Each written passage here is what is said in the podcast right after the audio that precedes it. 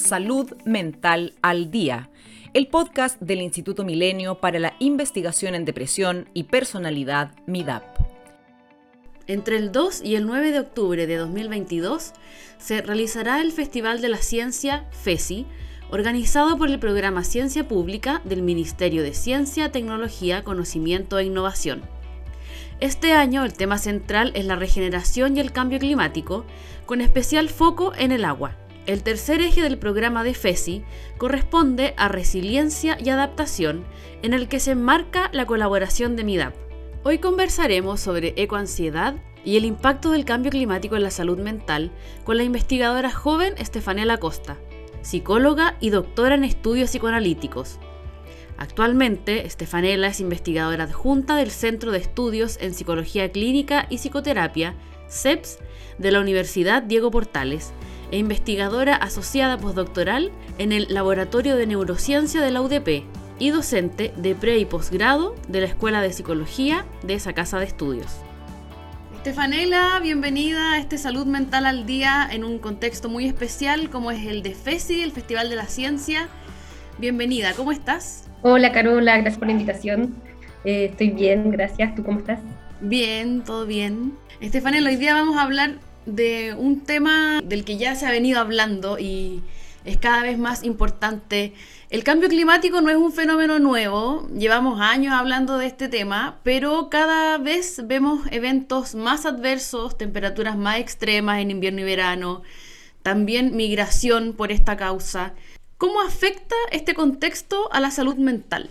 Eh, bueno, lo afecta de múltiples maneras. Estamos viviendo un momento con, donde hay mucha presión y, no solamente por el cambio climático, también estamos como en una crisis, como sabemos, así que también eso ha repercutido en la salud mental y se sabe que actualmente estamos en algo que, se ha denominado como una crisis de salud mental, porque hay como índices de ansiedad, de estrés, de depresión eh, muy altos. Obviamente todavía no sabemos exactamente qué los ha generado, pero mm, específicamente cuando hablamos del cambio climático y, del medio ambiente y de, lo que nos genera ser testigos de la destrucción del medio ambiente, hablamos del concepto de ansiedad, también se habla de otros conceptos relacionados como eco, rabia, duelo por el medio ambiente. Hay distintas, eh, distintos conceptos, ninguno hasta el día de hoy ninguno constituye un trastorno o ninguno ha sido tipificado como un trastorno por la American Psychological Association, pero sí eh, se ha visto que cada vez más hay más personas que presentan un temor crónico a como que el medio ambiente colapse. Eh, y, cada vez más hay más personas, sobre todo en el tramo etario como eh, de adolescentes y de jóvenes universitarios, que presentan, que se autodiagnostican, digamos, que ellos se denominan a sí mismos como presentando ansiedad, aunque aún no, sabemos cómo medirlo para poder decir si esta persona tiene ansiedad y esta persona no tiene ansiedad. Pero sí podemos ver que hay una preocupación y que hay, eh, o sea, hay mucha preocupación, hay muchas imágenes catastróficas dando vueltas, justificadas, y esto ha afectado en, en el estado anímico de las personas, obviamente. Estefanela, tú dices que no es un fenómeno que esté tan estudiado, que no se puede determinar con tanta claridad que sí sería ecoansiedad y que no, pero ¿cuáles serían las manifestaciones o en qué señales o cómo se podría identificar este fenómeno del que estamos hablando? Yo creo que una de las cosas que impacta harto es como en las decisiones que algunas personas de, de las generaciones jóvenes eh, toman con respecto a su vida. Por ejemplo, se ha visto que hay eh, un, un, gran porcentaje de jóvenes que tienen decidido no tener hijos por el motivo del cambio climático y de la, emergencia ambiental que estamos viviendo. Y, eso es algo que, es un cambio social importante y que es producto de esta experiencia ansiógena con respecto al futuro del mundo. Ahora, este concepto, eh, la ecoansiedad, también otro que había escuchado era la ecodepresión. Pero vi unos textos tuyos, en particular una columna de Zipper, en la que propones que quizás es un término que no es tan preciso. ¿Dónde están para ti estos puntos de cuestionamiento? Lo que me, como que me molesta del concepto de ansiedad y de todos estos conceptos es que empiecen como, que empieza a hacer como una patologización de una experiencia humana que es natural y que no solo es natural, porque es evidente que vamos a sentir algo con respecto a, a ver que nuestro medio ambiente está eh, siendo destruido, sino que eh, no solo es natural, sino que es necesario y, que me parece que en muchas otras crisis hemos dejado las emociones de lado, como eh, también desde, como una perspectiva como masculina y como de y de buscar soluciones.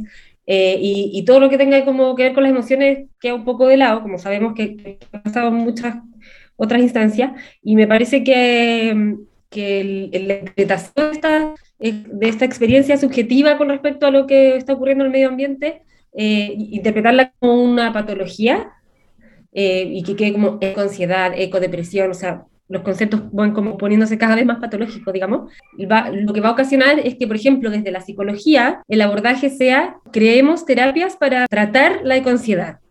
Ya está ocurriendo eso. Desde la disciplina desde la que yo investigo, está ocurriendo que, que se están generando líneas de investigación que van hacia allá como cómo tratar al paciente con ansiedad, mm. eh, qué tratamientos son más efectivos y a mí me parece que es, ojalá no nos vayamos por ese camino porque eh, eh, eso no va a contribuir en nada. es todo lo contrario, es como que va, va, a hacernos como extinguir estas emociones que son naturales mm. en vez de usarlas a nuestro favor porque sabemos que, la, por ejemplo, la ecorrabia es como una, una, de las emociones que mejor puede movilizar a las personas a generar cambios, a armar grupos, a hacer colectivos de, con distintas acciones para mejorar el medio ambiente, o sea, como para contribuir a que la destrucción vaya disminuyendo. Mm. Sí, era, era un poco como lo que pasaba con Greta, ¿no? Porque ella siempre interpelaba eh, sin esconder su rabia, siento yo, como contra mm. las, las, grandes potencias, contra las empresas que contaminan, o sea, siempre su discurso era muy así, como desde la reivindicación de esa rabia, pero que a la vez hizo que una adolescente recorriera el mundo con un mensaje súper claro. Sí, sí, sí, qué, qué buena que el ejemplo que, que estás dando, Carola, me, parece súper, o sea, como tal cual, como que justamente lo que mostraba Greta era la, rabia y, le, como que la personificaba un poco y encarnaba la rabia que, que tal vez muchos sentimos y cómo desde ahí se puede actuar súper bien, o sea, cómo esa rabia moviliza eh, acciones que son beneficiosas para el colectivo, digamos. Entonces, por, eso es que a mí, me, me, cuando escribí esa columna, lo hice motivada por, por, miedo y rabia también que me da dentro de la misma ecoansiedad y con miedo y ecorrabia, que me da como decir, oh, no puedo creer que desde la psicología esto de, de nuevo vamos a patologizar algo es necesario, como pensando también, como que yo me imaginaba un poco lo que pasa con el como con, sistemas económicos que generan depresión, por ejemplo, y que entonces eh, con el tiempo ya eh, eh, todas las emociones como más, digamos, depresivas, rabiosas, angustiosas, que muchos estudios han mostrado que están relacionadas con el sistema económico, por ejemplo, terminan tratándose como patologías y, que finalmente lo son, pero que tienen una raíz que está relacionada con otras cosas. Y cuando empezamos a, tratar sobre la patología y, nos olvidamos de todo el, sistema económico y social que la está generando, eh, como que se cierra un poco la discusión. Que es finalmente un poco el trabajo que ha hecho MIDAP en estos años, ¿no? O sea, como también investigar cuál es el rol de todos esos agentes externos y no solamente hablar de la persona con, con estos síntomas, sino que, bueno, veamos cómo está viviendo. Exacto, exacto. ¿Cuáles son las, las, condiciones que la generan, que lo posibilitan, que lo hacen que se mantenga, sin perder de vista que obviamente una persona que ya está padeciendo una patología necesita un tratamiento. Como que no, no, no son excluyentes estudiar esas dos cosas. Pero sí, obviamente... Eh, es criticable cuando los esfuerzos se van muy hacia un lado y se deja de mirar el otro. Entonces, a mí me daba como susto que, o me da todavía que pase eso con los temas ligados al, a la emergencia climática y ambiental. Sí, bueno, tú lo comentabas, pero aquí tengo un par de datos. Eh, según, bueno, publicó The Lancet en una encuesta hace poquito, participaron 10.000 personas de 10 países y con edades entre los 6 y los 25 años. Y un 45% señala que la preocupación por el clima afecta de forma negativa su vida cotidiana. Alrededor del 75% considera que el futuro es aterrador y un 56% asegura que la humanidad está condenada. Está súper en línea con lo, que, con lo que habíamos hablado, pero la pregunta es, ¿qué hacer frente a esas ideas? Por ejemplo, si pensamos en comunidades educativas, si pensamos en un contexto universitario, en un colegio, dentro de la propia familia. Sí, muy buena pregunta. O sea, yo creo que no, que no es una pregunta que tenga una respuesta única ni, ni, ni, ni una conversación que se pueda cerrar, sino que me parece que es una conversación que hay que seguir abriendo y reflexionando y que estas mismas emociones nos vayan convocando a, conversar sobre esto y, y, también a pensar cómo lo vamos a abordar de manera colectiva. Pero por el momento, lo que se me ocurre, y también basándome en lo, en lo que he leído y, y en las iniciativas que han tomado en algunos países, todas las acciones como que, que buscan el involucrarse en grupos de acciones el que, no sé, pues que los colegios enseñen a reciclar, eh, que, que, como el tema del cuidado del medio ambiente sea como algo transversal, que esté metido en, todos los temas que se hablen, eh, es algo que alivia esta sensación y que además pensamos y esperamos debería contribuir en el largo plazo justamente a la, causa medioambiental. ¿Y ahora qué pasa, por ejemplo, con todas estas imágenes, con las películas? Eh, ¿Es algo que debiéramos tratar de evitar? Ya, súper buen tema también. Ahí eh, sí me parece que hay como un alarmismo en los medios de comunicación que tal vez también ampliar el rango de emociones a las que apelan las imágenes, las noticias, etcétera, eh, porque en el fondo ya estamos, la mayoría, bastante preocupados. Entonces, como también sería importante movilizar otras cosas, o sea, como que la información que de vuelta tenga más que ver con qué es lo que podemos hacer, qué es lo que nos falta por hacer, qué es lo que ya se ha hecho, eh, como algunas cosas que den esperanza también, porque si todo es tan catastrófico, eh, se sabe que, el, como que la preocupación obviamente puede llegar al punto de que uno diga, ya, no, que no hay nada que hacer, ya llegamos al, punto final, estamos en el apocalipsis, como que, obvio, o sea, también en, redes sociales circular toda esa, como esa sensación a veces, como de ya no importa, ya tocamos fondo, ya no hay nada que hacer. Y obviamente no es para nada favorable. Por lo tanto, yo entiendo que es importante como mostrar la parte catastrófica porque todavía hay personas que niegan eh, la emergencia ambiental y climática, entonces como que dan ganas de mostrarles y decirles como, es verdad, pero para la mayoría de las personas que, que, que ya estamos involucradas en, o sea, que ya tenemos esto en nuestras mentes y en nuestras vidas como constantemente, no nos sirven de nada las imágenes. Tampoco obviamente la idea es dejar de hablarlo, pero sí, como decía, ampliar el repertorio de, emocional del, al, al que llaman la información.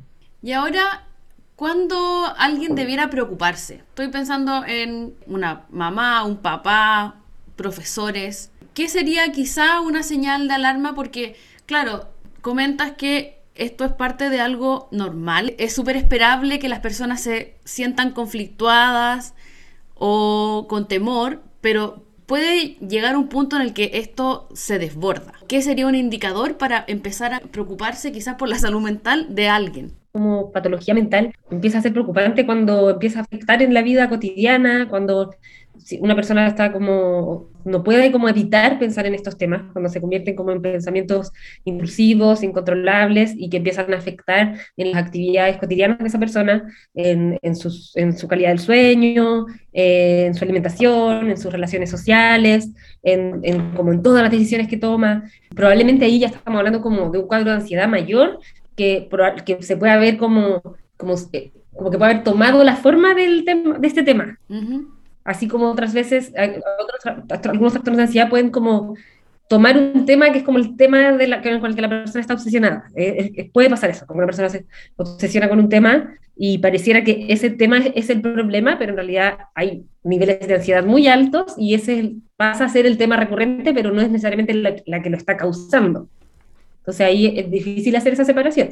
Eh, pero sí podría ser que alguien como que estuviera constantemente preocupado, que no pudiera, como decía antes, que le afectara en su vida cotidiana, etcétera, y, y, que el tema recurrente fueran temas relacionados como con catástrofes ambientales, y en ese caso obviamente habría que preocuparse y, pedir ayuda, eh, porque ahí como que está sobrepasando la, lo normal, digamos, ya no estamos hablando como una emoción normal que sirve para movilizarse, sino que estamos hablando de otra cosa. En el Instituto MIDAP hay muchísimos investigadores e investigadoras, más de 200.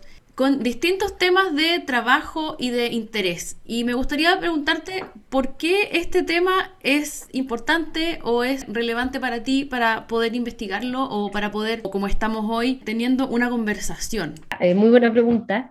Eh, yo en realidad me, me, me ha interesado este tema como por motivos personales, más que académicos. Eh, en realidad, este tema no tiene mucho que ver como con mis líneas de investigación principal, eh, sino que es un tema que, que me interesa más como, como, o sea, es como algo que me, que me moviliza como en lo personal y por eso he querido como investigar un poco más, pero siempre ha sido una, como una investigación más bibliográfica porque por ahora no hay mucho que investigar de manera más empírica y tampoco tengo un equipo ni he podido como eh, desarrollarlo mucho como una línea de investigación más formal, aunque me encantaría a pesar de que no, no, no, no, está tan relacionado con mis líneas de investigación. Yo igual en, en temas relacionados como con salud. Y, y, ahí yo creo que igual podría ir como un link, porque es por el tema de los determinantes sociales de la salud, por ejemplo. Eh, ahí he pensado que podría como hacer una investigación. Eh, así que, no, o sea, si, si, alguien se me, se me, quiere unir y armar una línea de investigación como más formal, más empírica, eh, yo feliz de hacerlo. Pero por ahora ha sido más bibliográfica, digamos.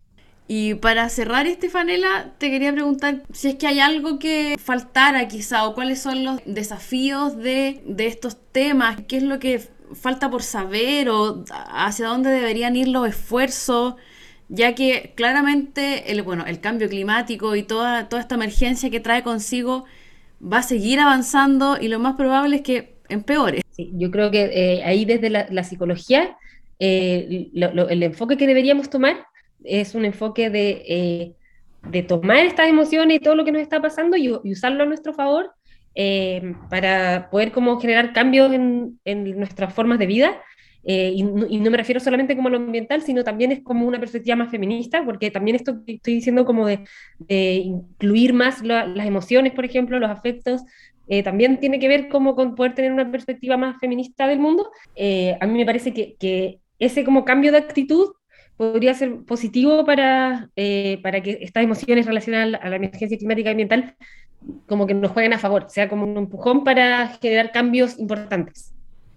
Eso es lo que me, me, parece que sería ideal que desde la psicología, en vez de investigar cómo tratar esto, por ejemplo, investigáramos cómo usarlo a nuestro favor, cómo encaminarlo, que no se me ocurre ahora, o sea, por eso creo que deberíamos investigarlo, de qué manera se pueden eh, como encauzar estas emociones para, eh, para convertirlas en actos colectivos y cuáles son esos actos colectivos que, que, más potencia tienen y cómo eso beneficia también a las personas que, que, se involucran en estas actividades, cómo se ven beneficiadas y cómo eso también genera como un círculo virtuoso de, de verse beneficiado por el colectivo, entonces tener más ganas de aportar al colectivo, por ejemplo.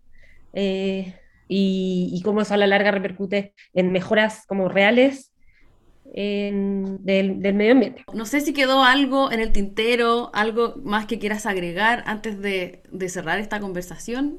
Solamente como, como psicólogos nos acordemos de que eh, lo, los modelos que tenemos en general para pensar la salud mental son individuales y no, no, están diseñados para traumas o emociones colectivas o a nivel planetario. Y que entonces como que no, ojalá no pase que tratemos como de hacer encajar nuestros modelos en estos temas porque también están de moda, entonces como que eh, obviamente dan ganas de, mezclar los temas que uno ya tiene con estos temas, sino que ojalá podamos tomar otro approach, como ocupar lo que nuestra disciplina nos eh, permite investigar, como por ejemplo cómo funcionan las emociones, para qué sirven, de qué manera se transmiten, como el, el todo el conocimiento que, que tenemos sobre las emociones ocuparlo para comprender este fenómeno y, y, usarlo a favor de la sociedad. Claro, porque también pasó que con la pandemia, en este tiempo actual probablemente es uno de los grandes hitos colectivos y globales en el que estábamos todos en la misma. Claro. Y, el, y igual el tratamiento que se ha dado es más individual. O sea, como eh, desde la psicología por lo menos. Si bien hay una, un, hay una noción como de, uy, parece que el, el, aislamiento social hace muy mal y el, el, el apoyo social eh, es fundamental, igual al final el tratamiento que se le ha dado es más que nada como de terapias individuales. Claro. Y eso es lo que ojalá no pase con esto, o sea, como que todavía estamos a tiempo de ir pensándolo de otra forma. Perfecto. Bueno, Estefanela, muchas gracias por tu tiempo y por esta conversación. Que estés muy bien Gracias a ti, Carola, gracias por poner estos temas tan importantes. Y será hasta otra conversación. Cuídate, que esté muy bien. Vale, chao. El Instituto Milenio para la Investigación en Depresión y Personalidad, MIDAP, es financiado por la iniciativa científica Milenio de la Agencia Nacional de Investigación y Desarrollo, ANID. Para más información, ingresa a www.midap.org.